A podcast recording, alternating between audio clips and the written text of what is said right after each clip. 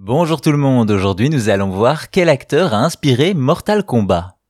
C'est en 91 qu'une équipe de 4 développeurs commence ce qui sera un des jeux de combat les plus sanglants, Mortal Kombat. À l'époque, ils travaillent pour Midway Games qui est spécialisé dans les jeux pour salles d'arcade et dans ces salles au début des années 90, le jeu à la mode n'est autre que Street Fighter 2. L'équipe veut donc réaliser un jeu de combat et utiliser un rendu réaliste grâce à une technique bien précise. L'idée est de prendre des photos d'acteurs et de les digitaliser dans le jeu, ce qui donne à Mortal Kombat son cachet réaliste qui impressionne les joueurs de l'époque. Aussi, mis à part ce rendu très particulier pour se différencier de Street Fighter, l'équipe a une autre inspiration, les films d'action.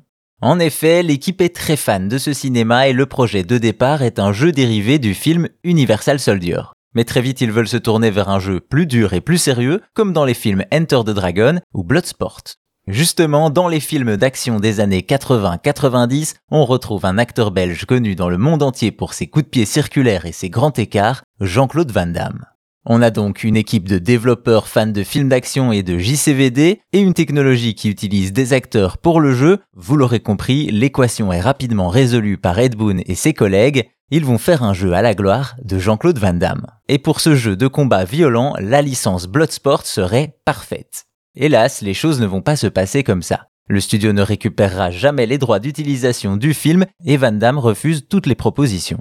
Cependant, l'équipe n'en démord pas et continue son projet tout en gardant l'inspiration du cinéma d'action. On a ainsi Liu Kang qui ressemble beaucoup à Bruce Lee ou Kano qui s'inspire de Terminator et bien sûr Johnny Cage qui est une parodie de Jean-Claude Van Damme représenté avec un short similaire à celui de Bloodsport.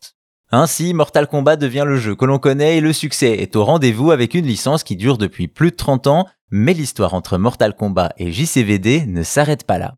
En effet, après plusieurs refus d'apparaître comme personnage de la licence, le miracle se produit finalement en septembre 2023 avec la sortie de Mortal Kombat 1. Jean-Claude Van Damme est enfin dans le jeu en tant que skin de Johnny Cage. Ainsi, celui qui a inspiré malgré lui la série des Mortal Kombat a fini par intégrer la licence la boucle est bouclée.